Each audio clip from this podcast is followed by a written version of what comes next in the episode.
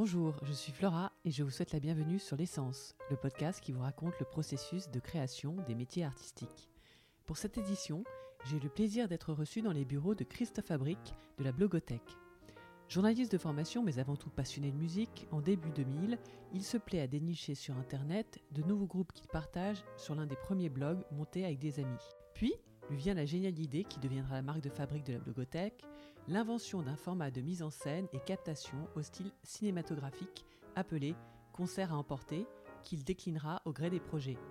L'idée étant de tourner dans des lieux inhabituels et surtout en une seule prise, les groupes de rock et très souvent américains de passage à Paris en marge de leurs concerts.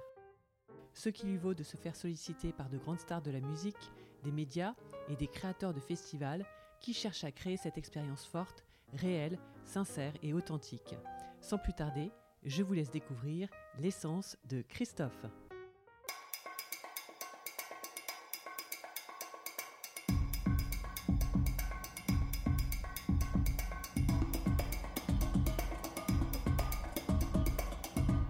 Merci beaucoup Christophe de me recevoir euh, ici à la blogothèque.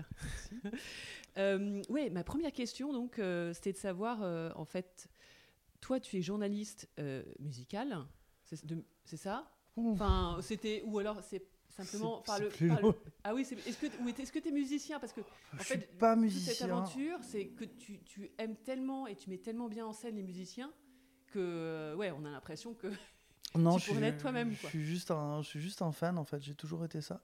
Donc Ouais. j'ai jamais été vraiment journaliste musical. J'ai fait une formation de journaliste. J'ai voulu bosser dans la presse musicale. J'y ai pas trouvé de job. Donc je me suis spécialisé dans Internet, qui était mon autre passion.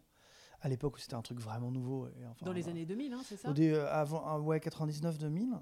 Et, euh, et en fait, je me suis servi d'Internet pour assouvir ma passion de, pour la musique. Ouais.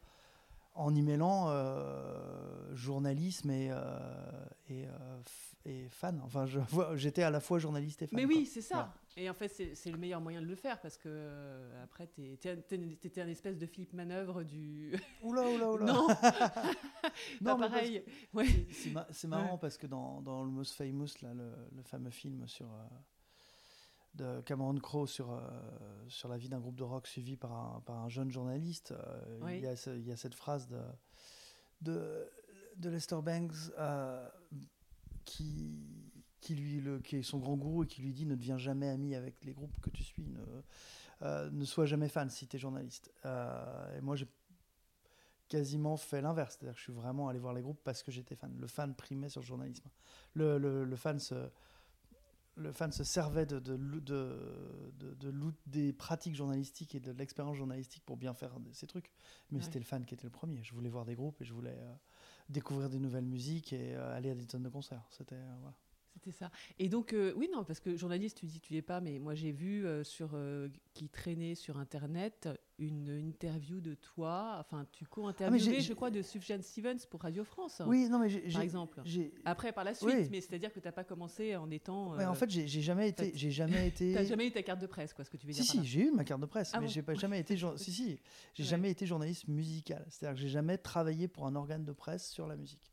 D'accord. Qu'en fait, quand j'ai quand j'ai euh, quand j'ai écrit euh, pour euh, pour TF1, quand j'ai écrit pour Libé, quand j'ai pigé pour plein d'autres choses, etc. Ah oui, quand même, des grands, des Euh, grands non, médias. Libé, non, j'ai pas écrit. On- non, j'ai eu des articles sur la bibliothèque pour Libé, mais j'ai pas écrit pour Libé. J'ai écrit pour Slate.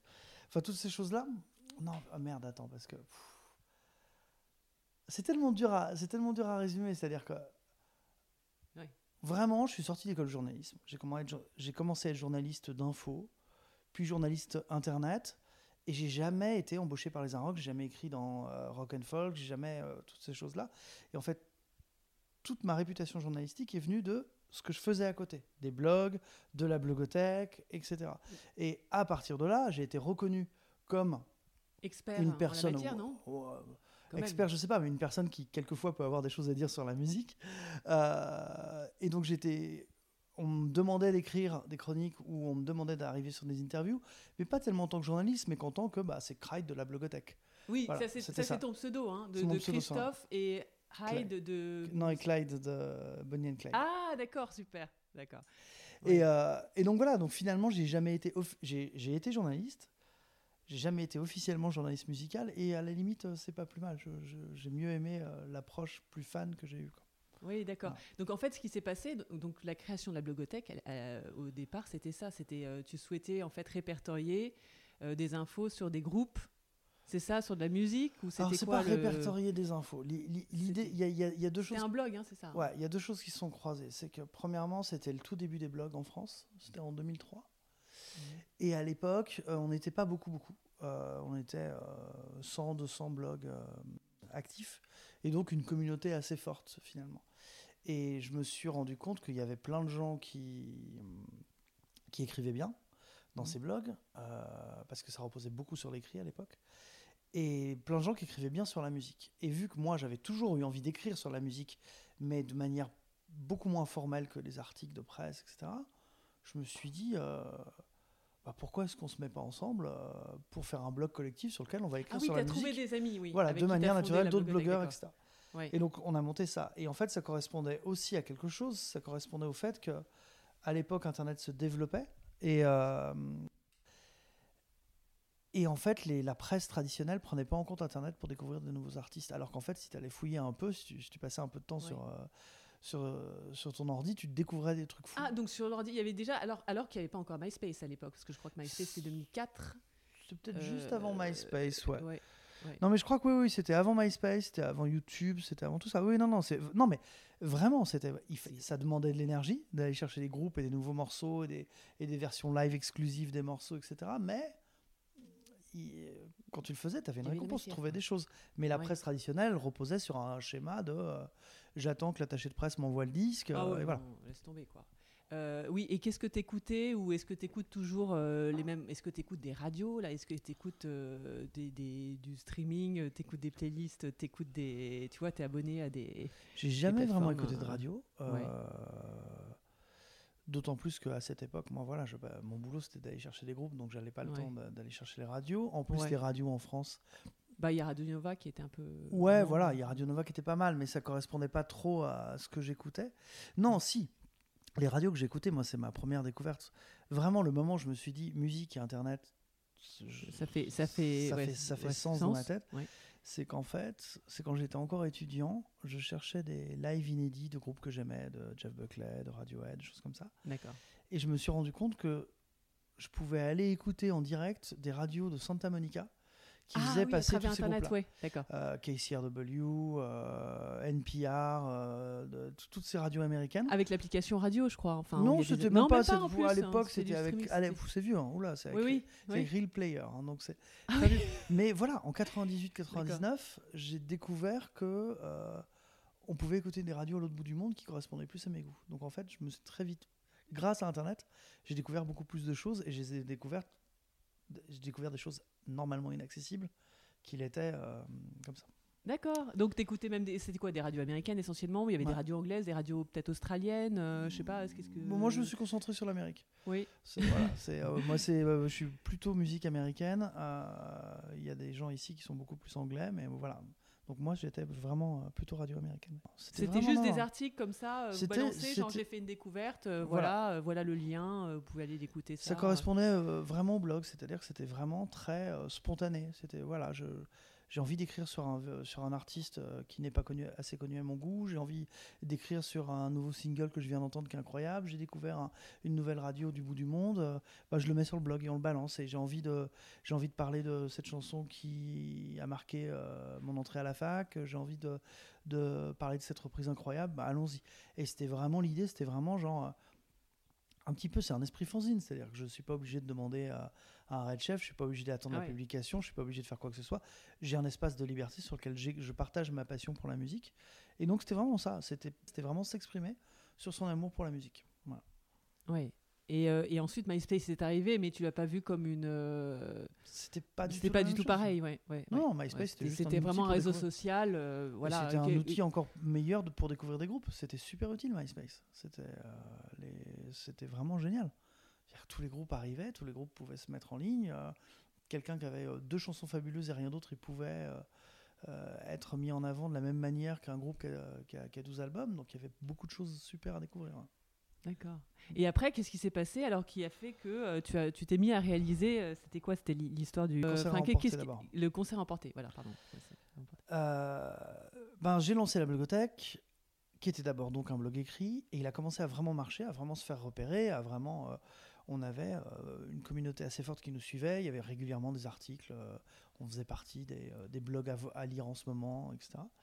Ça a commencé à marcher, ce qui fait que ça a commencé à, marcher auprès des maisons de disques, ont commencé à faire attention à nous, à nous envoyer des trucs, à commencer à parler avec nous, donc à, à nous inscrire dans le paysage de la musique. Et il se trouve que dans le même temps, la vidéo commençait tout doucement à naître sur Internet. Euh, c'était avant YouTube, c'était euh, en 2005 que j'ai eu l'idée.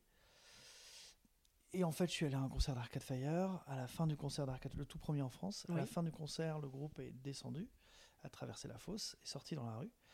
Et les gens de la Sécu n'ont laissé sortir qu'une quinzaine de personnes. Tout le reste de la salle est resté à l'intérieur Dont toi? Dont moi, Oh. bloqué. Et euh, Oui, on a attendu 10 minutes, un quart d'heure, puis on a entendu de la musique, le groupe est revenu, et là un pote qui était avec eux nous m'a dit mais c'est complètement fou. Euh, on a fait le tour du pâté de maison en jouant de la musique. Et la première chose que je me suis dit, après m'être dit merde j'aurais aimé y être, c'était mais personne filmait ça. C'était en acoustique Comment ils ont fait techniquement oui, ils ont euh, pris, avaient oui, tout- ils ont oui, pris un tambour, ils ont pris une Ouais. guitare, ils ont tapé dans les mains, ils ont chanté quoi. Et, euh, et, et je me suis dit, mais en fait, c'est ça qu'il faut faire, plutôt qu'essayer de filmer des groupes avec des petits appareils tout pourris de l'époque. Depuis euh, la fosse du concert, bah, on, va, on va les emmener n'importe où dans la rue et les filmer dans un environnement urbain, etc. Et j'ai eu l'idée en 2005 euh, et j'ai mis un an à trouver des artistes et des labels qui me laissent faire parce qu'à l'époque, l'idée faisait un peu peur à tout le monde parce que personne comprenait vraiment ce qu'on voulait faire. Et euh, j'ai trouvé un copain qui s'appelait Vincent Moon, qui était réalisateur euh, et photographe, et ensemble on l'a fait. Pour, Et pour en- qui Enfin, pour en quelqu'un de connu ou- 2006, le premier groupe, c'était Spintoban, un petit groupe euh, d'Américains qui était de passage à Paris pour, euh, pour faire la promo de leur disque, et on les a mis dans un rad de la porte de Clignancourt. Et euh, on a filmé, et on l'a mis en ligne trois jours après sur la blogothèque qui était déjà assez connue. Ça a super bien marché, et ça ne s'est jamais arrêté. Voilà. Et depuis, un vous avez des demandes entrantes, quoi, c'est ça? Après, euh, bah ça ouais, initie un c'est- peu ou c'est vous qui tu continues à aller voir euh, tes, tes artistes un préférés peu- en leur un proposant C'est un peu de ouais. tout. C'est euh, des jeunes groupes qui veulent le faire, euh, des groupes plus connus qui soudainement veulent s'encanailler et faire un truc un peu de- différent, et c'est quelquefois des groupes que nous on va chercher. Mais donc on a inventé ce format ouais, en 2006, et à l'époque, euh, YouTube venait de naître et personne ne faisait ce qu'on faisait. C'était vraiment complètement inédit. Ah, donc vous les avez hébergés dès le début sur YouTube? Enfin, un petit, Ouais. dès que vous pouviez, quoi. Non, dès le début. Ouais, je crois que c'est, je crois que c'est dès le début. Ensuite, on allait chez Dailymotion, enfin blablabla. Oui, mais, oui, mais voilà, mais c'était les débuts. Et il n'y avait pas beaucoup de gens qui, qui, qui filmaient de la musique et vraiment personne qui filmait de la musique dans la rue comme on le faisait. Donc vraiment, à l'époque, c'est apparu comme quelque chose de très fort et de très nouveau. ouais. D'accord. Et vous aviez quoi alors pour filmer dans la rue à l'époque? Enfin, peut-être euh, parce que c'est différent aujourd'hui, euh, je pense. On mais n'avait même pas ce que t'as, on n'avait rien. On avait. euh, c'était quoi? C'était des petites caméras euh, qu'on une- porte à la main on a ou c'est quoi? commencé par, on a commencé avec une petite caméra euh, Sony, ouais, genre un peu caméscope HD, euh, mais qui tient dans la main. Donc vous en aviez qu'une ou vous en aviez plusieurs Non, non, une seule. C'est ça le principe. C'est. Ah oui, ah oui d'accord. Donc En à fait, chaque fois, c'est oui. L'idée à la c'est le base. plan séquence, quoi. Voilà, l'idée à la base, c'est ça, hein. Mais en fait, c'est. On avait. On avait, comment dire ah, Bon, J'explique hein, pour les auditeurs, euh, plan séquence, si ça ne leur parle pas, c'est en fait c'est un plan venant d'une caméra et qui est tourné en une seule fois, sans montage, sans coupage. euh. Voilà. ouais. Mais en fait, c'est.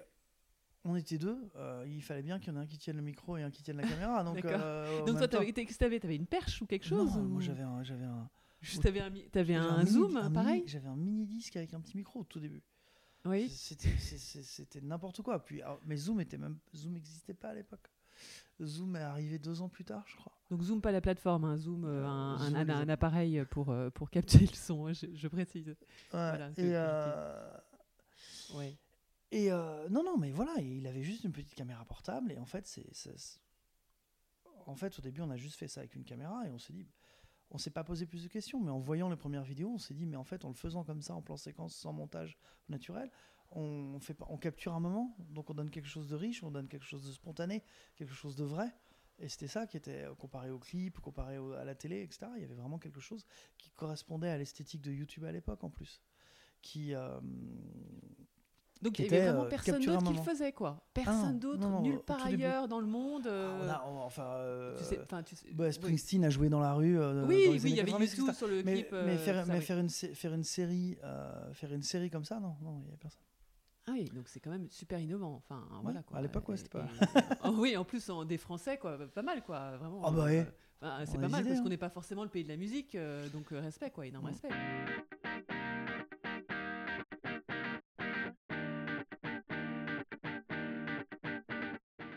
Chronologiquement, si on veut passer dans l'ordre chronologique, après, donc tu as fait ta série Radio Vinyle pour Radio France, c'est ça ou pas euh, Ou qu'est-ce que Je saurais pas sais si En fait, passer.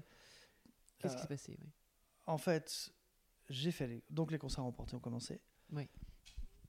Ça a commencé à cartonner. euh, Donc à, à cette époque-là, c'était moins, c'était moins des articles à écrire et plus vous étiez plus concentré sur de la prod, on quoi. continue, euh, sur, on euh, continue à faire les deux. Et euh, Oui. on, on continue à écrire des articles. Les, les deux se mariaient pas mal. Mais en fait, à l'époque, j'avais encore un job. euh, J'étais encore journaliste à TF1. euh, dans- Ah, carrément Ouais, dans, dans mes, dans, dans- dans mes journées. J'ai fini par changer de job. Mais journaliste à TF1, pourquoi? Pour euh, je faisais de ou- l'high-tech pour, le, pour leur site web. Je, je m'occupais de tous les sujets sur Internet. Avec Cédric Ingrand, non? Bah, je, Ou ouais, je, voilà, Ouais, tu- j'étais en dessous de Cédric Ingrand. Ah bon? D'accord. Ah oui, le truc qui a pas grand-chose à voir, quoi. Non, qui n'a pas grand-chose Ouais. à voir, mais qui m'a donné une liberté euh, assez folle. Et qui en même temps me permettait de, de- de bien connaître Internet, les technologies, de, m'intéresser. Euh, Les blogs à l'époque, c'était une grosse innovation. Et, euh, des choses comme ça. Donc j'ai fini par quitter mon job, j'ai trouvé un autre job dans une agence, puis j'ai été viré à cause de la crise. Je me suis retrouvé au chômage. euh, Dans une agence de presse? une agence de pub en fait. Ou de pub, d'accord. des blogs pour eux encore. D'accord. J'ai été viré. à Mais une de la grosse crise. Tu veux pas Bon, non, c'est, euh, non, une agence web, euh, Evan, Ah, qui s'appelait Evan. qui Ah, mais oui, mais c'est connu, ouais. Ouais. J'adore. ouais. Mais ils ont été. euh, voilà. Ils ont été un peu touchés par la crise, oui. Ouais, donc. euh, Bah, ils existent encore et ça marche oui, assez bien. bah, bah, ouais. ils, ils ont, ils- ils ont viré des personnes et puis ils ont survécu. Donc Oui. j'ai été viré et j'ai dû. euh, et en fait, je me suis retrouvé euh, à un âge où il faut euh, choisir entre ta passion et ton métier et, et où je me suis dit, bah, je vais pas chercher un autre métier, je vais monter une boîte, quoi. Et donc en fait. euh, Et donc, tu avais une famille et tout ça ou bah comment oui, ça se passait? Ça. Oui, oui. Non, Oui. mais voilà, j'avais, C'est bien. j'avais 30, 34, 35 ans, j'avais un, j'avais un jeune enfant et euh, je pouvais plus raisonnablement avoir un day job et euh, tous les soirs euh, courir au concert et toutes Ah oui, les nuits vrai, ouais, ouais, filmer, ouais. etc. Donc je me suis dit, voilà, soit, soit tu prends un travail sérieux et tu y vas tous les matins et, et tu vas au concert comme tout le monde, soit tu fais, et t'arrêtes la blogothèque, soit tu fais la blogothèque. euh, Plein temps. Enfin, plein ouais, ouais. et donc voilà, et donc en fait euh, j'ai créé une boîte, euh, j'ai ra- j'ai ramené un vieux pote pour m'aider à la structurer, et puis on a commencé à, à développer une activité de production un petit peu plus carrée, c'est-à-dire toujours faire des concerts emportés de manière spontanée, libre, avec pas beaucoup de matos dans la rue, etc. Et puis commencer à côté de ça à développer euh, des sessions beaucoup plus impressionnantes, des clips, des captations de concerts, euh, des formats magazines comme Radio Vinyle, des, euh, des, des, des films, des films de concert un peu plus fous comme les soirées de poche dans les appartements. Des... Ah oui, ça, Des c'est choses comme ça. Oui, d'accord. Alors, juste pour Radio Vinyle, moi, je- j'en parle parce que vraiment, c'est ce qui m'a vachement séduit euh, grâce aux algorithmes YouTube. hein, on peut dire ce qu'on veut, mais euh, on peut critiquer, mais c'était suggéré en vidéo sur le côté. Mais Raconte-moi la, la petite anecdote sur. C'est euh, le président du, enfin le président, je sais oui. plus, un des directeurs du numérique de Radio France à l'époque, Joël Renez, oui, euh, qui sur Twitter euh, a dit euh, Je filme cet artiste de jazz énorme dont je n'arrive pas à Oui. retrouver le nom, mais je retrouverai. que tout à l'heure, oui. Euh, Je suis avec. euh, demain, je suis avec euh, cet artiste de jazz dans la discothèque de Radio France qui est connue pour être euh, la Oui, plus la, fabuleuse la du plus monde. grande du. ouais. Euh, quelquefois, j'aime bien mon métier, et là, je lui ai envoyé un- un- une réponse spontanée qui ressemblait à peu près à. Ah, ah, ah. et il m'a dit, mais je, justement, je cherche quelqu'un pour le Pour filmer? pour filmer ça. Est-ce que tu veux le faire? Et donc, on a. Et c'est là qu'est né a le concept. C'est toi, qui a- toi qui inventé le nom Radio Vinyle, Ah, par je exemple? sais plus. Non, non, je crois que c'est lui qui a inventé. Je sais plus. De toute façon, c'est jamais. euh, une bonne idée, une bonne- un bon concept, un bon format, c'est c'est pas une seule personne euh, dans l'audiovisuel ou dans ces choses-là. On n'est on n'est pas des on n'est pas des Verlaine ou des Rimbaud. Oui. je, je, je fais pas tout dans mon coin, etc. C'est toujours des, euh, des échanges, des, euh, des opportunités, des rencontres. Et voilà, Radio Vinyle, c'est euh, ce vieux pote que je connaissais qui était devenu directeur à Radio France, qui donne cette, qui donne cette idée, qui dit qu'il va faire ça. Moi qui lui dis j'aimerais bien le filmer, il me dit ah bah oui, je, je veux chercher quelqu'un, faisons-le. Ok, mettons-nous autour d'une table. Bon, ça devrait avoir ça, avoir ça. Là, tu appelles un chef opérateur ou un, ou un réalisateur en lui disant Qu'est-ce que t'en penses Tu le ferais comment, toi? Ah, bah, je pense qu'il faudrait les mettre euh, comme ça. Et peu à peu, ça s'invente par plein de contributions. Et c'est jamais. Euh, euh, oui, j'apporte, j'ai ma valeur là-dedans, c'est-à-dire que j'apporte l'idée ou j'apporte l'étincelle, ou mais, mais quelquefois c'est juste faire le lien entre deux personnes ou faire le lien entre deux idées. C'est c'est ça qui est bien, c'est toujours rester à l'écoute de ce qui se passe autour et pouvoir le, le faire fructifier. Ouais, et là, c'est vraiment c'est ton côté euh, passion, euh, passion de, la musique et des musiciens surtout mm. qui ressort parce que euh, vraiment on voit les musiciens. Il y a l'expression anglo-saxonne, je sais pas ce que ça donne en français, mais like a kid in a candy store. Ouais, c'est ça. Voilà, c'est ça. C'est comme un comme un enfant dans un marchand de bonbons, quoi. C'est ils sont comme des dingues parce qu'en fait ils ont l'énorme bibliothèque de disques de Radio France qui juste énorme, complètement. Enfin, c'est complètement dingue. Et, et ils font leur choix, quoi. Ils font leur petit marché et ils déballent ça et ils le jouent. Euh, ils, passent les vinyles et euh, ils commentent et voilà. Et quand il y a des musiciens, enfin, moi j'adore euh, Nene Cherry, J.J. Johansson. Enfin, il y a des, des grands, énormes musiciens, quoi, qui, qui nous racontent. Les, les, sons sur lesquels ils ont grandi. Enfin, voilà, c'est juste énorme, quoi. Bravo, quoi. Voilà, ensuite, pour être tout à fait honnête, j'ai initié Radio Vinyle, mais cette émission, elle a perduré parce qu'il y a une autre boîte de production et d'autres créateurs qui s'en sont emparés à la suite de, à, ma suite et que donc voilà c'est euh, elle a vécu sa vie ensuite sans moi mais c'est aussi le, quelquefois ça arrive hein, d'accord. Mais donc du coup tu as fait quoi là? Tu m'as dit tu as fait la première saison les deux premières saisons la première ou les deux premières ouais je sais plus et, donc les invités c'était tout le temps des échanges genre tu vas tu vas les proposer tu vas dire non c'est ah non non ça ça en revanche c'est euh, cette émission c'était vraiment euh, une collaboration avec Radio France et c'était Radio France qui m'appelait en disant on a un tel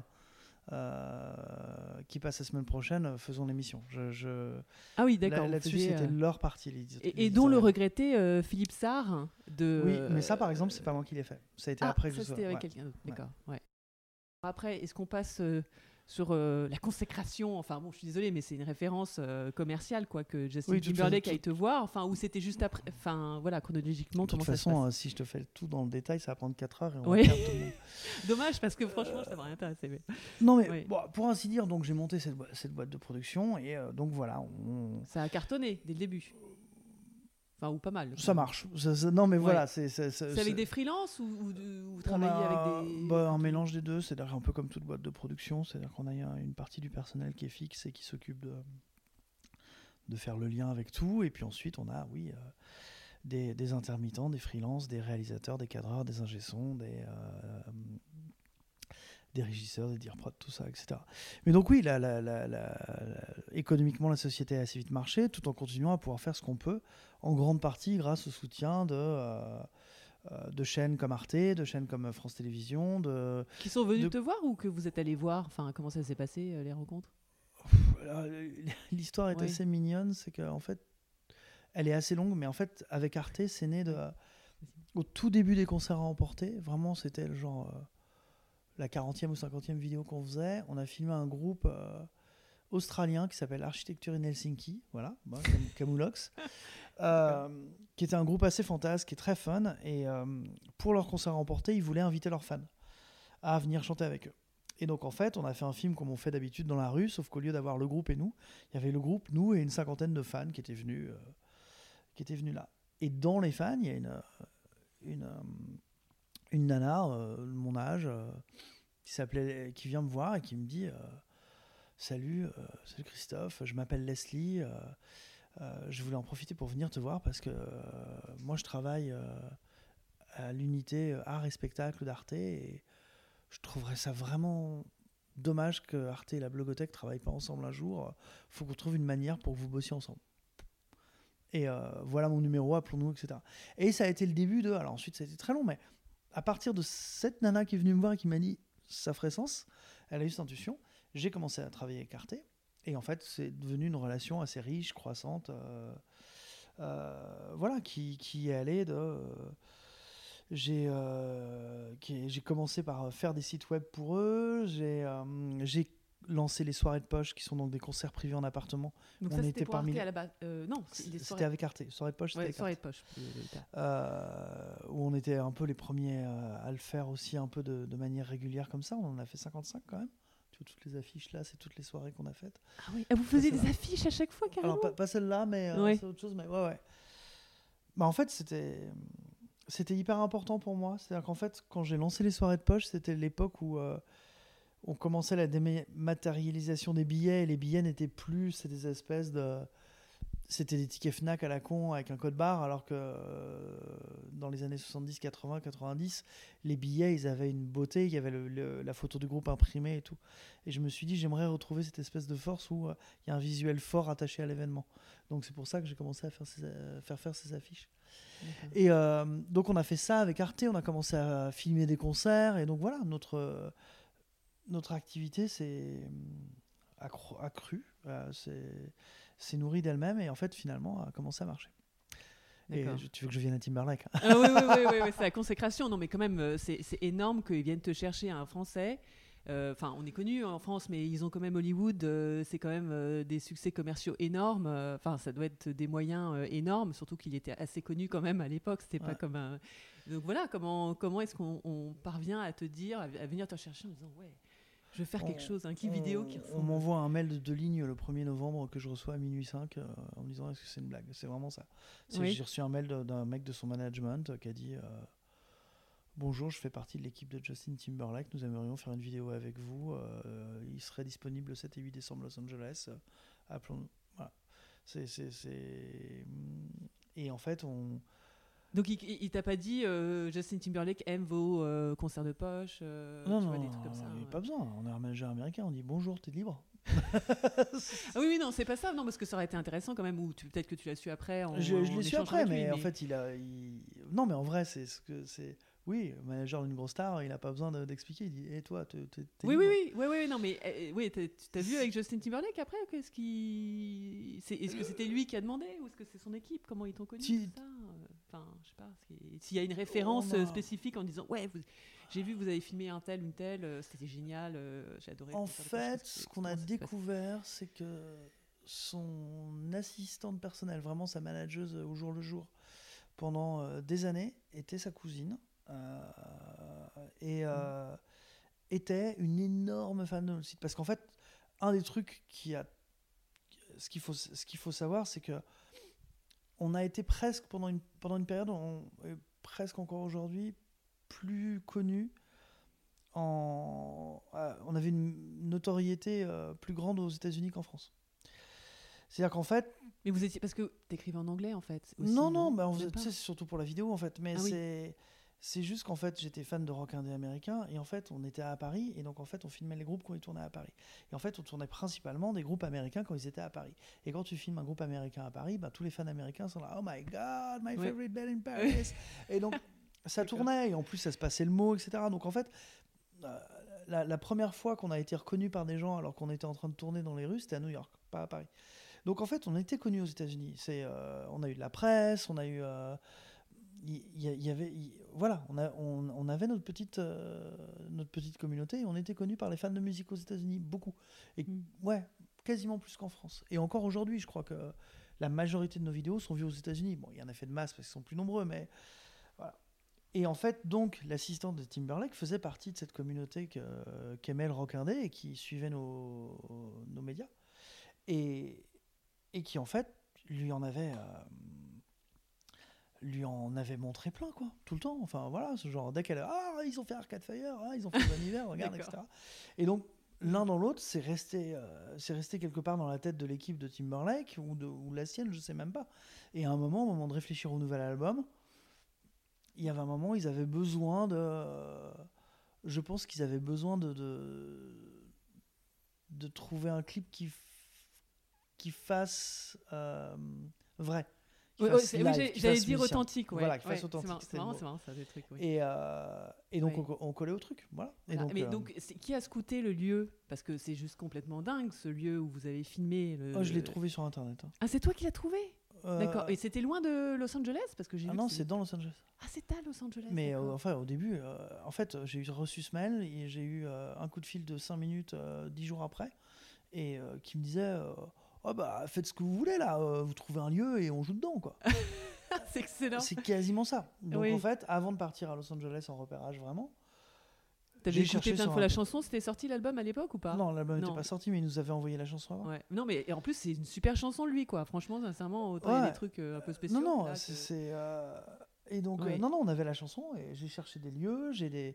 j'ai demandé, à- on avait une équipe américaine à qui j'ai dit, bah, tiens, allez voir celui-là, celui-là, celui-là. On, on a soumis à l'équipe de Timberlake euh, le... les différentes propositions. Et puis on Ah, d'accord, c'est eux qui ont choisi, quoi. D'accord.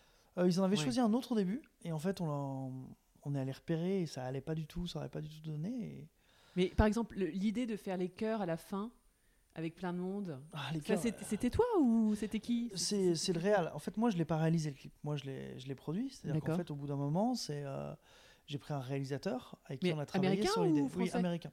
Ah, quand même, Ouais. d'accord, c'est marrant ça. Euh, Mais pourquoi t'as t'as pas voulu le faire toi-même? C'était trop compliqué mais je suis pas. En fait, moi, c'est pas mon métier d'être réalisateur Ah, d'accord. tellement. Mais parce quoi. que j'ai euh, vu que tu as quand même réalisé quelques. Oui, mais je oui. suis, je, je suis, Ouais. je suis un producteur euh, artistique. J'ai des idées créatives. Donc t'es un. DA quoi. Je suis plus. un DA, etc. Ouais. Mais le, le- voilà, pour faire un film, il faut un réalisateur. Ouais. Et en fait, on avait un réalisateur américain qui s'appelle euh, Arturo, qui euh, qui travaillait à Los Angeles, avec qui on avait beaucoup travaillé avant, qui était totalement, qui faisait- fait partie de notre famille, et à qui j'ai dit et euh, de, de le faire avec moi. Et tant mieux parce que en vrai. euh, fallait un esprit américain dans notre équipe pour travailler avec quelque chose d'aussi massif et aussi américain. Quoi. Donc l'histoire du plan séquence à nouveau, donc ça qui était un peu ta signature Ouais, quand même. hein. c'était sûr, c'était Ça, obligé. Le plan séquence, euh, Ouais, ouais. Le plan séquence, le son live, parce que tout est vraiment enregistré Oui, sur le moment. mais alors oui, techniquement, c'est pas trop compliqué. C'est parce que- l'enfer, l'enfer. Oui. franchement, c'est encore 4 heures de plus si tu veux que je t'explique comment c'était fait. Techniquement, c'était. Non mais tu peux pas, ouais, tu peux pas euh, un petit peu, euh, ouais, les grandes lignes quoi. Parce que ce moi, ce qui m'intéresse, par exemple, vous avez une dolly, vous avez un dolly quand euh, on suit le truc, après on Non, rentre dans l'ascenseur. tout est fait au est- Steadicam. Tout est fait au Oui, st- au ce que j'avais Steadicam. demandé au Steadicam, donc c'est-à-dire que c'est une, une caméra qui est qui est qui est, Qui est portée avec un- C'est une caméra portée avec une espèce de bras robot qui aide à stabiliser tous les mouvements, en fait, et qui est porté par une seule personne. Et donc qui est le réalisateur pour le coup ou pas non, forcément? qui est, qui est le. Steadicammer, qui est vraiment c'est quelqu'un dont c'est le métier. D'accord, euh, ouais, ouais. Parce que qui- oui. oui. Euh, non, le réalisateur, il donne la vision, euh, il est le chef d'équipe, euh, il rassemble les personnes, etc. avec moi, etc. Donc le réalisateur, par exemple, il va, il va dire voilà, alors au début ça va se commencer, ça va commencer à tel endroit. Enfin, est-ce que par exemple vous avez fait typiquement, vous avez fait un storyboard, Non, on n'a pas, espèce de bande on dessinée n'a pas qui fait de donne storyboard, non, plans, parce ouais. qu'on a fait un, on- parce que c'est un plan séquence déjà, donc euh, non, non, on a fait des, on a fait des repérages et Donc vous avez vous avez suivi quelqu'un en fake avec le, la, chanson qui j'ai toutes les jouait. vidéos, Ouais. toutes les vidéos de mon équipe en train de, de faire semblant d'être Timberlake. euh. ouais. et Et tout vous ça. avez pas le making of quelque part? Ça serait super si, intéressant. si, mais il, a, euh, il est un peu tombé dans les oubliettes le making of, mais bon, c'est. euh, Il est sur YouTube. On peut le trouver ou pas? Non. Non? Non, non, il, il a. En fait, euh, on n'a jamais réussi à le faire valider, puis au bout d'un moment, on avait autre chose à Ah faire. zut voilà. C'est pas- Ah pas ça très grave. super intéressé ça. Enfin, ouais, mais euh, non, mais le réalisateur, on a pris un chef opérateur. Donc, chef opérateur, c'est celui qui va décider de l'image, de euh, où le voilà, le réal va lui dire, j'aimerais que ce soit dans un clair obscur un peu orangé. Le chef, le Ouais, vous êtes très fort là-dessus d'ailleurs. C'est un peu votre signature les ah bah, clairs on, est, obscurs, on est euh, tombé dans le. en fait, on est tombé au bon moment pour le faire. En fait, c'est juste que c'est là une question d'heure pour ce Timberlake. Ah, donc vous avez fait exprès. Donc c'était quoi? C'était plutôt en fin de journée en... En fait, on a fait, on a fait Ouais, parce que comme c'est une espèce de mezzanine avec des Ouais. verrières, euh, c'est- ça. On a fait six prises. euh, donc c'est la quatre- chanson Say Something. Hein, je, Say je Something, précise. ouais. voilà. on a fait six prises. On en a fait quatre de jour. La quatre, non, cinq de jour. Et la cinquième était parfaite. Et on était prêt à ranger. Et le Réal a dit euh, On en fait une dernière. au- au cas on attend une demi-heure, on se fait une pause, on, attend une- on en fait une dernière parce que vu qu'on en a une de bonne, de toute façon, on s'en fiche. C'est juste pour le fun. On attend une demi-heure parce que dans une demi-heure, le soleil va se coucher, il va y avoir le, le- le- la lumière entre chien et loup. Et là, ce sera. hum, Et euh, là, ce sera parfait. Et en fait, on l'a faite, elle était encore mieux que la précédente, c'est celle qu'on a utilisée. Ah finalement d'accord, d'accord. Ouais, parce que j'ai vu la fir- first take Ouais, je vois quelques différences, mais Ah c'est ouais, pas... c'est papier musique, c'est des pros les Américains. Ah oui que tout Ouais, était hyper pas. bien réglé. Donc le réal est avec le chef-op. Avec le chef-op, il décide du parcours de comment, ça- comment ils vont bouger, de, de, où, euh, Timber, ah, de où Timberlake va aller, euh, euh, où est-ce qu'il va se déplacer, est-ce qu'il va prendre l'ascenseur, etc. Est-ce qu'on met les lumières, est-ce qu'on les fait euh, Ah clignoter, ouais, etc. dingue ça. Et le Steadicammer, lui, va avoir la caméra et suivre les indications données par le chef-op, tout ça. Et au son, on avait également derrière le Steadicammer un mec qui avait une perche au son. Mais ce qu'il faut savoir, c'est que Timberlake et tous les musiciens avaient aussi des micros HF, c'est-à-dire des micros sans fil. Oui. euh, Oui, j'ai vu la- à sa ceinture, ouais, on qui renvoyaient tous ouais. vers une régie, qui renvoyaient les sons. C'est-à-dire qu'en fait, ils avaient des micros sans fil pour non seulement qu'on enregistre bien leur voix à tous, mais pour, aussi qu'on leur rebalance à tous dans l'oreille. Ah oui, j'ai vu, oui, le il a son oreillette. Ouais. Parce qu'en fait, le ça, c'est problème, c'est que le, hein, parce bah, qu'on le- n'entend rien sinon. bah, le truc est tellement grand que pour avoir une espèce de vision d'ensemble de ce qui de ce qui se passe au son et Oui. qu'il soit calé en musique, il faut qu'il ait le truc. Donc en fait, ça veut dire que il y avait un nombre d'ondes qui se baladaient dans le bâtiment incroyable, ce qui fait qu'il fallait éviter les parasites, qu'il fallait le bâtiment est tout en métal, donc ça c'était un enfer. C'était un Ah oui, ah oui. Ouais. Parce que Les- c'est très, très, c'est trop grand en fait, c'est Ouais, ça. les, in- les j'ai ramené des ingé-sons de France euh, de, de mon équipe là-dessus. Euh, ils ont fait une interview de 13 pages pour expliquer comment ils ont fait dans un magazine spécialisé. Tu vois, c'est Ah oui, non, mais, c'est... ouais, non, mais ça m'étonne pas, d'accord. Et donc c'est dans les conditions du direct Enfin, c'est-à-dire qu'il y avait quelqu'un en régie ouais, tout euh, est qui fait en regardait live. si. Ouais. euh, C'est ça, hein Alors ensuite, ça, on reprend. Ensuite, chaque Oui, micro est une piste différente, on remix, mais tout est fait en live et tout est vrai. On n'est pas retourné en studio derrière, on n'a pas mis le, le son de l'album. Non, tout est vrai. Ah, donc tout est fait sur le. Bon, au moins, ça a l'avantage de faire ça, quoi. C'est-à-dire que vous l'avez fait six fois et tout, et c'est le temps de la chanson, mais enfin, euh, enfin après, il faut préparer, euh, il faut. Euh, ça a été. ouais, non, non, non, non, va pas dire à mes équipes que c'était Ah oui, tranquille non, non, parce non, que non, mais- c'est n'importe Parce que c'est- non, mais au moins, je veux dire, en post-prod, il n'y a pas de post-prod, quoi. Ce que je veux dire. Bah, y a- si, parce qu'il y a de la post, il y a de- il y a de la, il y a de la, il y a un peu de post-prod à l'image déjà parce qu'il faut étalonner, il faut régler les lumières, etc. Mais au son, il y avait une post-prod énorme parce qu'en fait, tu te retrouves avec euh, euh, une piste par musicien. Et euh, tu as la piste du violoniste, la piste du, du bassiste, la piste du Ah, choriste, je me la rends piste pas du machin. compte, ouais, et on les voit pas, c'est dommage. Enfin, on les, voit, on les voit moyens, quoi. Je On les voit moyens, mais en même temps, c'est- euh, il y a un moment, c'est est-ce que tu vas montrer les détails ou est-ce que tu donnes l'impression d'ensemble? Mais ensuite, il faut tout régler, quoi. Il faut tout régler et que pour que le pour que la chorale à la fin soit saisissante, Ah eh oui, ben, ah, il faut super, que, le son soit bien un- équilibré. Donc, euh, Ça m'a donné dire la à chair quel- de poule, quoi. Ah bah, c'était le but. Euh, Mais euh, oui, le, pour te dire, c'est euh, le mix, ça a pris des semaines et des semaines. Et en plus, on est retourné à New York pour, pour aller finir le mix avec eux. On a fait un voyage, notre équipe. Ouais. On- on Ah, mais à New York, pas à Los quatre. Angeles. Bah, il était à New York à ce moment-là. Donc, Ah, d'accord. Ah, parce que c'est quand même lui qui. tu vas au c'est- C'est Timberlake. lui qui décide de tout, quoi. qui va, qui, va très, C'est lui qui l'a écrite, la chanson. La non chanson, ouais, avec, le, avec Chris Stapleton, le mec euh, qui chante là. Oui, mais qui, est connu. C'est un. Qui est une quoi, énorme star de la country aux États-Unis. Ah, parce que mais- j'allais dire, c'est un chanteur country, c'est marrant qu'il Ouais. fasse ça. Mais, Ouais, euh, mais le. ça- mais moi, je trouve ça fait super authentique, ça va bien comme son. Mm. Enfin, je veux dire, euh, vraiment, c'est Ah un oui, bon oui. choix de- d'avoir choisi la blogothèque. Ah, pour le- le Non, non, on est content. Oui, ouais, c'est bien. Euh, oui, et donc après il y a ça, et après tout le monde est devenu complètement dingue euh, de, de tes vidéos. Enfin, depuis ça, c'est quand même. euh, parce qu'après, il y a eu Alicia Keys. euh, Alicia Keys, c'était Ou c'était avant, avant et après. Ah, c'était avant C'est avant et après. Ouais. Alicia Keys, c'était vraiment la première fois que je travaillais avec une grosse star et c'était avant Timberlake. Et comment ça s'est passé aussi, ça pareil? C'est ça, ton ça- manager, pareil, qui te Ça, c'est encore plus drôle. C'est-à-dire que ça... il, y avait, il y avait un, un directeur de- de- d'un label de Sony France. Donc ça, c'est pour le clip vidéo, hein, je précise. Non, non, c'était. C'était un. On a fait une session et un clip avec Alicia. Euh, Donc la première fois, c'était pour le. la session à Paris. D'accord. Et en fait, on... j'ai un copain qui est directeur pour- d'un label de Sony France. euh, et un copain parce qu'on a fait beaucoup de choses ensemble à, aller- à- à travers les différents labels pour lesquels il a travaillé.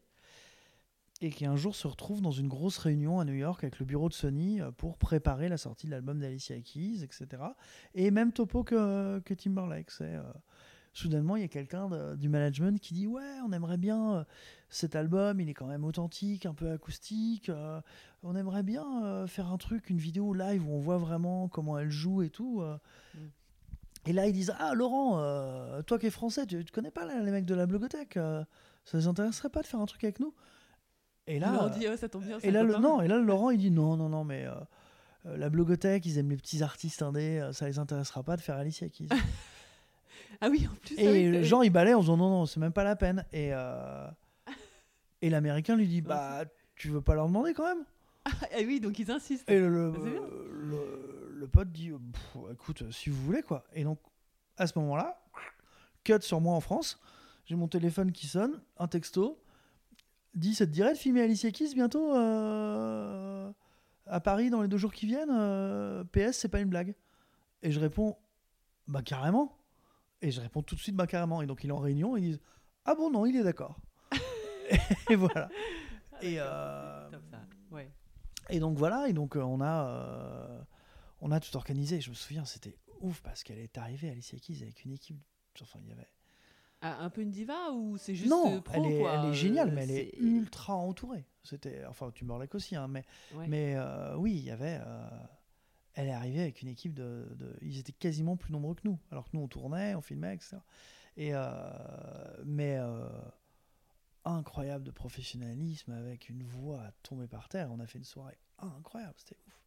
C'était, on a, on a pris euh, le comptoir général à Paris, on a euh, mis un peu de fumée, une lumière super Ah, elle est venue en. France alors? Oui, elle, elle était en France. Elle était en France pour faire la promo de son album. Donc elle a fait notre film juste après avoir répondu à une interview de Taratata. Quoi. C'était vraiment, elle faisait sa journée. euh, Eh, c'est marrant que tu me parles de Taratata parce que justement j'avais noté comme j'avais noté que toi vu- ton amour de la musique en fait tu pourrais presque produire une émission comme Taratata quoi enfin je veux dire voilà quoi mais non c'est pas ton Non, bah non, non, que- il... fait bien ce qu'il fait. Euh, J'aime pas trop ce qu'il fait, donc. ah oui d'accord ouais, c'est pas- pas assez euh, rock indé pour toi à ton goût ouais c'est un peu Bon, c'est pas forcément les artistes que j'aimerais. Et puis ensuite, c'est excessivement, c'est quelque chose, euh, c'est excessivement télévisuel. C'est-à-dire que euh, nous, on a toujours essayé de privilégier une approche beaucoup plus cinématographique. oui dans vrai ce qu'on Mm. fait, Mm. avec euh, beaucoup moins. de- Enfin, tu vois, euh, j'ai fait toute ma répute sur le plan séquence. euh, Taratata, c'est monté par un gamin suractif. Mm. Donc voilà, il y, y a ces trucs-là où ça correspond pas forcément au code que je, que, je, que, que je veux développer. Et je me suis quasiment construit en opposition à ces manières de faire de la promotion, à ces manières de filmer la musique. à- Donc euh, voilà, quelque Moi, je chose de très. Et ça, je, Ouais, je, dis, je dis pas que c'est nul, je dis que ça me correspond Ouais. pas. Mais... Ah oui, excusez-moi, je très- faisais le raccourci parce que comme les deux sont live, c'est pour ça. Ah oui, mais, non, euh, pas de problème. Non, non, il n'y a, y a- y pas de problème. Mais c'est juste quelque chose dont. euh, pardon, j'ai bougé le canapé. Euh, c'est juste. Oui, c'est une approche qui qui correspond pas à ce que j'ai envie de montrer. Et justement, je, trouvais qu'à l'époque où j'ai monté tous mes concepts et toutes les vidéos, qu'il y avait une manière beaucoup plus spontanée, euh, vraie, acoustique, et moins fabriquée, moins studio, moins euh, 4000 lumières, euh, euh, de, de- filmer la musique. Et donc, je, je disais pas qu'il fallait tuer l'ancien modèle, je disais juste l'ancien modèle ne m'apporte pas ce que j'ai envie de trouver quand je regarde une vidéo. Euh, les clips, c'est des. Alors, les clips se sont bien améliorés depuis, mais à l'époque, c'était des histoires sans queue ni tête qui n'avaient rien à voir avec la musique. la télé, c'était des versions, quelquefois playback. euh, oui, noyé de lumière, noyé d'effets. Et moi, j'avais juste envie de. J'avais, je me, et, je, et je pense que c'est pour ça aussi que ça a marché. C'est que je me disais, ce, dont les gens, ce que les gens ont envie de voir sur leur écran, c'est Ouais. de voir un artiste Bah, D'être en qui, immersion joue, en qui- fait. ouais, ouais, qui voilà. joue comme Ouais. s'il jouait euh, en face de toi, comme s'il était dans ton salon. Et c'était ça que j'avais envie de, envie de développer. Quoi. D'accord. Et donc après, donc euh, parallèlement, est née l'idée. Enfin, je sais pas quand est-ce qu'est née l'idée, le one to one. Bah, le one-to-one, c'est, c'est, c'est une des idées que, qui naît autour, qui, qui, naît, qui naît de la même chose. C'est-à-dire qu'en fait, on a créé les. À chaque fois, c'est des idées de, de production. C'est-à-dire, ah bah tiens, on a juste une caméra et on n'a pas de salle où enregistrer les groupes, bah mettons-les dans la rue. Mais c'est à chaque fois aussi une idée qui tourne autour de comment est-ce qu'on peut apporter une véritable expérience forte à travers la vidéo et réelle et sincère et authentique à travers la vidéo. Donc les concerts à emporter, c'était ben, le groupe plutôt que l'avoir en salle de concert, tu vas l'avoir dans la rue qui va interagir avec un environnement euh, qu'il peut pas maîtriser. S'il y, a, s'il y a un bus qui passe, il y a un bus qui passe. S'il y, a, il y a- y a- y a un enfant qui tape dans ses mains, il y a un enfant qui tape dans ses mains. C'est des choses qui nous sont arrivées. Euh, les soirées de poche, c'était des concerts dans des appartements où effectivement, soudainement, ben, l'artiste, plutôt qu'avoir une scène, euh, un backstage, ben, il se retrouve euh, À faire un bœuf avec. euh, à faire un bœuf ou à jouer face à des gens qui sont assis à 20 cm de lui, à l'époque où c'était possible. Euh, ouais, bon, ça comme va ça, revenir, hein, ça va j'espère quand même. revenir. Et les one-to-one, c'était un peu la même chose. C'est-à-dire qu'en fait, l'idée, c'est donc qu'on était dans un festival incroyable en Allemagne, qui était un festival où, en fait, euh, on invitait, euh, c'est un hôtel incroyable qui s'appelle Michael Berger qui a, monté ça. Ils avaient invité une centaine d'artistes à passer, dormir une, semaine dans l'hôtel et à faire des résidences dans un lieu qui s'appelle la Funk House, qui est l'ancienne maison de la radio est-allemande, qui est un, un lieu c'est une ville quasiment, c'est un blocos énorme avec euh, des petits studios, des grands studios, des salles de concert magnifiques, des, des- des couloirs de béton, des... incroyable. Et en fait, ils ont mis 100 artistes là-dedans qui ont passé une semaine à créer des choses complètement inédites. Et le week-end, ils Donc invitent- c'est quoi? C'est pas un festival, hein C'est un. C'était une résidence festival. C'est-à-dire qu'en fait, pendant cinq jours, les artistes créent des trucs entre eux, en famille. Voilà, c'est euh, et euh, quelquefois c'est des gens qui se connaissent, quelquefois c'est des gens qui se connaissent pas, des, des artistes électro qui jouent pour la première fois avec un avec un guitariste portugais. Enfin, Mais c'est énorme comme tout. idée. Et ça, C'était génial. Qui, qui est le C'est un. Il y a un organisateur du. De la Là, il y a le, cet hôtel Michael Berger euh, à. Berlin, qui est un hôtel qui s'appelle. D'accord. Donc ça Mich- s'appelle ça quoi le, le festival Michael Berger ou c'est Au début, il s'appelait comme ça. Finalement, il s'appelait le People Festival, voilà, le festival des gens. Voilà. D'accord. Et donc pendant cinq jours, les artistes créent, préparent des spectacles, et en fait le samedi et le dimanche, le public est invité et euh, assiste aux spectacles qui ont été créés. Ah. Et, et le, le- le principe du festival, c'était tout est possible. Donc c'était la première édition là. euh, laquelle- C'était la première édition. C'était en. L'ai C'était quand fois, c'était- 2016 et on en a fait une deuxième en 2018. D'accord. Et Ah, donc c'était avant Justin Bieber. enfin, Justin Euh, c'est avant et après. oui, oui. en fait, c'est, Oui. ça a encadré. euh, Ah parce que tu le fais chaque année euh, du coup. Enfin, en- ce festival-là, je l'ai fait en festival, oui. 2016, j'ai fait Timberlake en 2017, et il y a une deuxième édition en 2018. Donc voilà, ça, l'a encadré. Et tout le monde pouvait faire ce qu'il voulait. C'est-à-dire qu'il y a, y y un groupe qui a décidé de, de s'enfermer dans un studio, de rester dans le studio, et pendant tout le week-end, ils restaient dans le studio, et les gens pouvaient venir les voir improviser. Il y a d'autres gens qui ont fait une soirée coin du feu, alors sans le feu, mais euh, dans la salle où euh, chaque musicien est assis autour d'une chaise et fait une chanson à son tour au milieu des autres. Et donc c'est l'hôtel qui t'a invité ou c'est C'est l'hôtel qui a organisé ça, ouais, et qui Ils t'ont invité, ils t'ont dit euh, tu viens. euh, Et nous, ils nous ont invités au début pour filmer plein de trucs là-dedans. Et, avec, euh, avec des groupes internationaux. Enfin, il n'y avait pas que des, des Allemands. Ah ou non, non, non, il y Enfin, avait, oui, il y non, avait, il y avait euh, il y avait, il y avait Bon Hiver, il y avait The National, il y avait. euh, Ah oui, des ah, connus. il y avait des, des- des- des gros groupes. Ouais. Et, euh, et, euh, et en fait, on avait le droit de faire ce qu'on voulait un peu. Et donc, euh, Donc tu es venu avec un- une équipe de. je suis venu à une bon, équipe veux de, de, de cadreurs, d'ingé qui Ouais. filmaient un peu euh, ce qu'ils trouvaient sur place. Et moi, en fait, le premier jour qu'on a visité la Funk House, le lieu, on se Funk retrouve- House, ça s'appelle Funk? Funk House. Ah, mais, funk, euh, pardon. je, oui. n'ai aucune notion d'allemand. Moi non euh, plus, c'est pour ça. Et et Oui, on se retrouve oui. dans une salle, dans un studio, à faire la visite avec tous les artistes. Donc il y avait tous les artistes qui étaient là. Et à un moment, j'entends une petite voix d'un mec qui dit Ah, ce serait drôle de faire un concert juste pour une personne dans la salle de. dans le studio de chant, qui est normalement une salle ultra insonorisée avec juste deux personnes. Et tout le monde l'ignore, parce que tout le monde est en train de visiter le lieu, autre chose à penser. Et moi, je vais le voir, je lui dis euh, Salut, euh, c'est génial ton idée, euh, on l'a fait.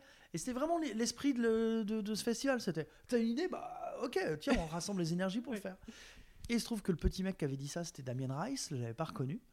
Et euh, je me présente, ouais, Christophe, ok, bah ok, faisons-le, ouais, d'accord. Et en fait, euh, on s'est séparés du groupe quasiment, et on est allé chercher, on a visité tout le lieu, mais et on a fini par euh, trouver un endroit euh, qui faisait complètement abandonné, etc.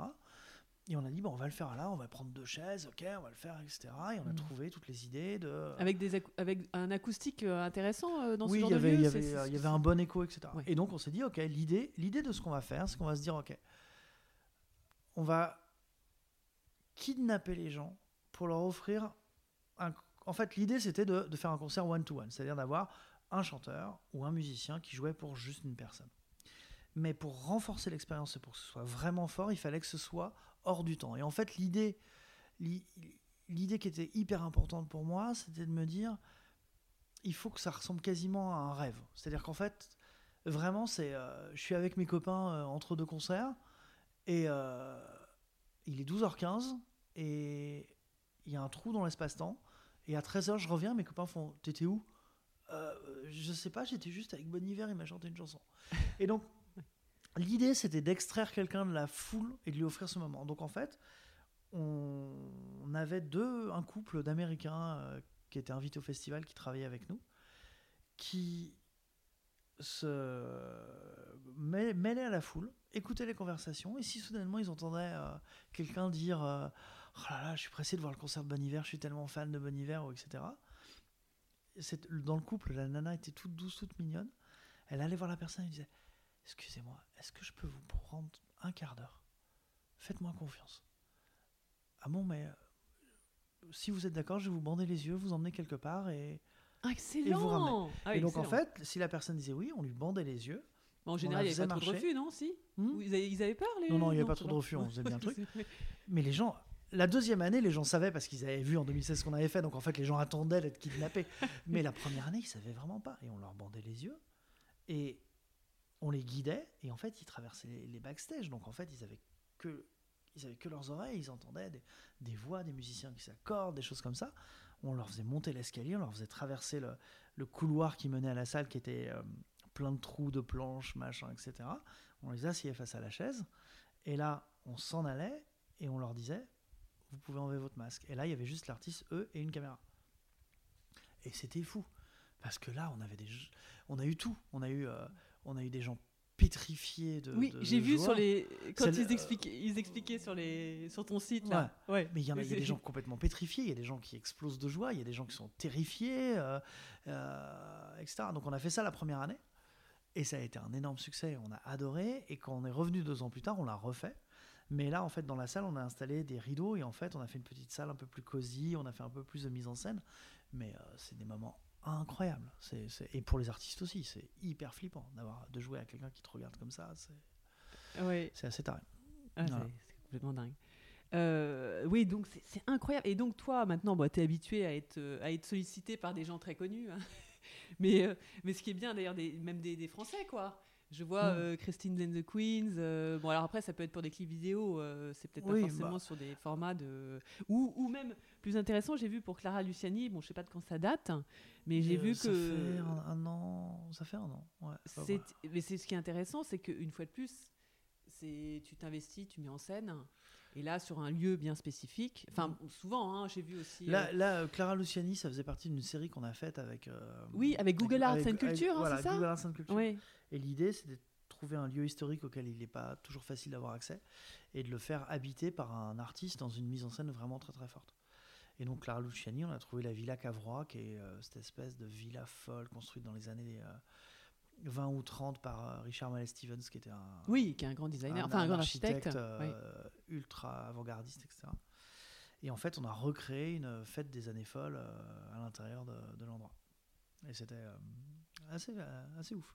Ouais. Et de- ça, et ça c'est pareil, c'est Google Arts and Culture qui est venu te chercher Ouais. en disant on veut faire ça, et ils avaient euh, Clara Luciani en tête ou comment ça s'est passé euh, non, mais en fait, au un début, ils sont venus en disant on aimerait. euh, euh, bonjour à la bibliothèque, on aimerait mettre en valeur des lieux historiques avec de la musique. Vous n'avez pas une idée de concept, donc on a dit bah, faisons des clips euh, live euh, comme ça. Ils ont aimé.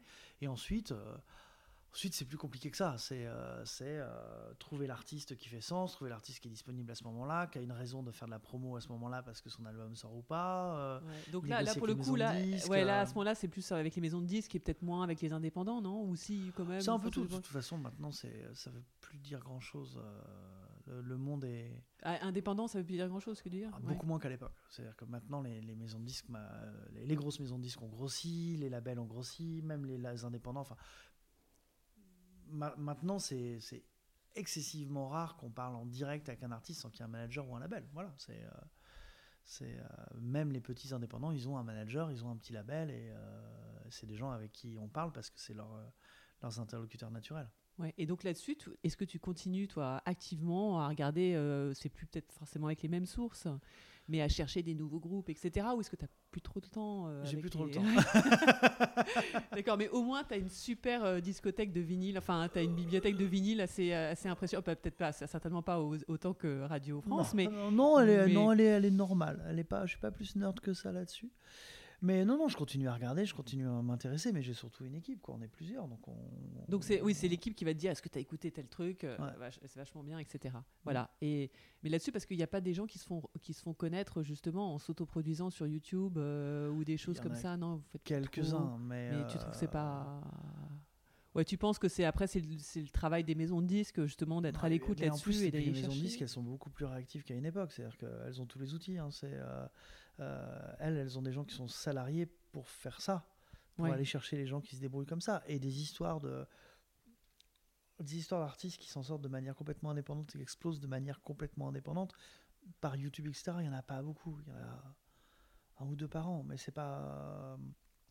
Ouais. Puis ça change rien. Enfin, tu vois, le, la- le business de la musique est un sale business comme tous les business, mais, mais c'est quand même fait de gens qui, qui, qui ont de la passion pour leur, Oui, pour c'est- leur c'est- métier et qui vont chercher des artistes. Et euh, oui, euh, j'ai contribué à l'époque où vraiment on a explosé avec les concerts à emporter, etc. On contribuait vraiment à la découverte Euh, parce qu'on faisait vraiment partie d'une espèce de. On avait notre place dans un univers de découverte des groupes, etc. Et aujourd'hui, encore, on peut aider un groupe à sortir. Mais ça peut être un groupe indépendant, ça peut être un groupe sur un petit label. Ça change rien pour moi. Moi, ce qui, est- ce qui, est- ce qui m'intéresse, c'est pas c'est pas la structure autour ou le, le modèle économique. C'est je vais pas trouver quelqu'un plus intéressant parce qu'il est tout seul sur Internet. Euh, c'est ce qui fait qui est intéressant. ce qui- Oui, c'est la, c'est la musique. C'est la musique. C'est la musique, ouais. c'est ce qu'ils mettent dedans, c'est etc. Euh, c'est euh, alors oui, s'il est signé sur un énorme major, peut-être que son premier album sera euh, trop produit ou que ça va être n'importe quoi, etc. Peut-être, ou peut-être qu'il va être très bien accompagné, qu'il va euh, exploser avec son, disque. Mais euh, il y a beaucoup moins de valeur artistique dans l'indépendance, j'ai l'impression aujourd'hui qu'il y a 15 ans. C'est euh, voilà, c'est- enfin en tout cas moi c'est pas comme ça que je vais aller chercher. D'accord. Mm. Euh, oui, j'ai vu pour euh, Nicolas Godin de d'Air, tu Ouais. allé tourner à Versailles.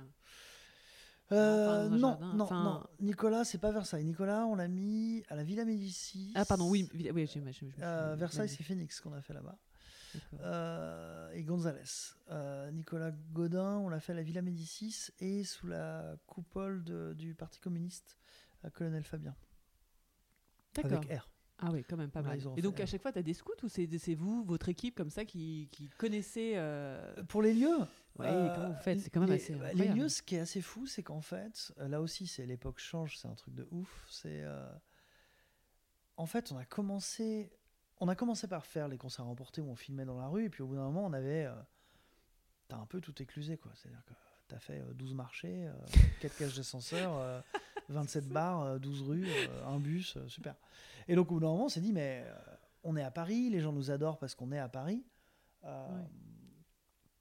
Pourquoi est-ce qu'on va pas tourner dans des lieux un peu plus euh, mastos, un peu plus historiques, ce serait incroyable, etc. Et à l'époque, euh, il y avait beaucoup moins de gens qui filmaient sur Internet, beaucoup moins de gens qui filmaient. Donc en fait, il y avait beaucoup de lieux qui n'avaient jamais eu idée qu'on aille filmer chez eux. Et donc en fait, on avait souvent des gens curieux, un peu, euh, un peu peureux, parce que soudainement, on arrivait avec euh, des caisses de matos, euh, des amplis, des batteries, etc. Et, mais super ouvert et de manière un peu spontanée. Et en fait, on a commencé à le faire. Et comme dans la musique, avec les lieux, le bouche à oreille a marché. C'est-à-dire que tu vas faire un truc dans un salon d'hôtel de ville, le tournage se passe bien, on s'entend bien avec l'équipe, on n'a rien cassé. Vous l'avez fait ça? Ouais, euh, avec Battles, euh, mais il y a très très longtemps, c'était le premier. Ah, c'est super. euh, Comme lieu, j'adore. Ah Ouais, c'est très très beau. ouais. Mais tu fais ça là-bas, t'abîmes rien, la vidéo elle marche bien, le conservateur de l'hôtel de ville, il en parle à son pote de la réunion des musées nationaux qui dit Ah, mais non, non, ils sont cool, ouais, vas-y. Ah, vous avez, et vous avez, ouais, dans des musées aussi? On a fait, bah oui, on a fait le musée d'Orsay, on a fait le Petit Palais, on a fait le Ah, je me souviens Palais, plus. Pour quel fait- artiste Musée d'Orsay, on a fait Dominica là-bas. euh, le Grand Palais, on a fait Soons. euh, et on a commencé à le faire. Et en fait, on a eu un réseau de malades. Et en fait, quand, avec les années, ça s'est professionnalisé, c'est-à-dire que maintenant, il n'y a pas un lieu historique qui n'a pas un département euh, vidéo, relations, tournage, Oh là avec là. sa grille de tarifs. Le C'est le mardi, quoi. C'est le jour de fermeture que c'est tourné, non? Euh, c'est pas tourné forcément jours de fermeture, c'est tourné le matin, c'est tourné le soir, c'est voilà, c'est et et finalement maintenant oui on a on a un très bon réseau de, de lieux comme ça euh, qui nous ouvrent les portes euh, et en plus quand on a un nouveau lieu on peut montrer page blanche en disant euh, voilà si tu vas voir si tu vas voir un musée en leur disant non non mais on a tourné dans la bibliothèque de Versailles et euh, et, et Oui. au musée d'Orsay vous inquiétez pas on, sait faire attention. Voilà. Ouais, euh, ça- ça- comment mettre en valeur un lieu et le et le respecter Qu'est-ce que tu penses aujourd'hui des, des nouveaux réseaux sociaux, genre euh, Twitch, euh, TikTok euh, Je sais pas, ça, ça se prête pas forcément à des où, où peut y avoir des nou- tu- justement tu pourrais créer des nouveaux formats Oui, on y- autour de, ce- de ce genre On de... y réfléchit, mais on y réfléchit plus avec mes nouveaux, nouvelles équipes parce que moi, je, je- je commence à avoir l'âge que j'ai, donc euh, je je suis plus aussi pertinent. Mais euh, c'est TikTok, c'est quand même encore un média de la spontanéité et de la, et de la vidéo immédiate, donc euh, pas exactement ce qu'on fait, mais on pourrait y trouver quelque chose. D'ailleurs, nous, alors, on n'a pas investi TikTok à fond, et ce sera peut-être la prochaine étape, mais par exemple, pendant le confinement, on a lancé les Stay Away Show comme beaucoup de monde, hein.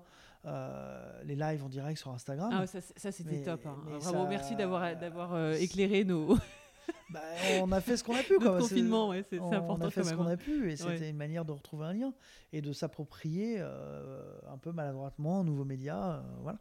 D'accord. Ouais, non, ça c'est top.